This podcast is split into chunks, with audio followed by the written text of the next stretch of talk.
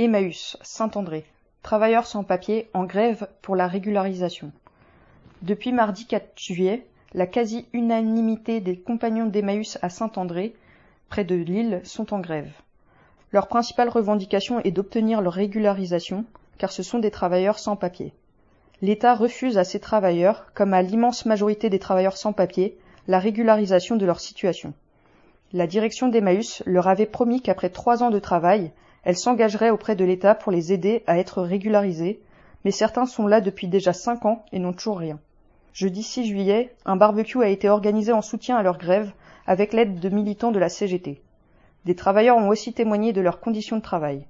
Les compagnons d'Emmaüs sont hébergés et nourris en échange d'une participation au fonctionnement de l'association.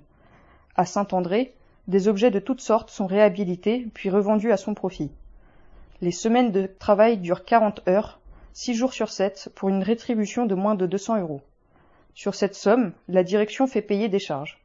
En cas de maladie ou de blessure, elle fait pression sur les travailleurs pour qu'ils ne prennent pas d'arrêt. Les congés se limitent à deux semaines par an.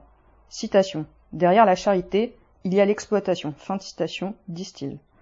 À cela s'ajoute le mépris de la direction. Il arrive que la nourriture fournie aux travailleurs et à leurs familles soit périmée. Parfois, des fouilles de chambres sont faites durant les périodes de travail. Enfin, des responsables d'Emmaüs ont eu des réflexions racistes envers ces travailleurs d'origine africaine. Citation Là on a atteint notre point de fusion. Fin de citation, disait un des grévistes.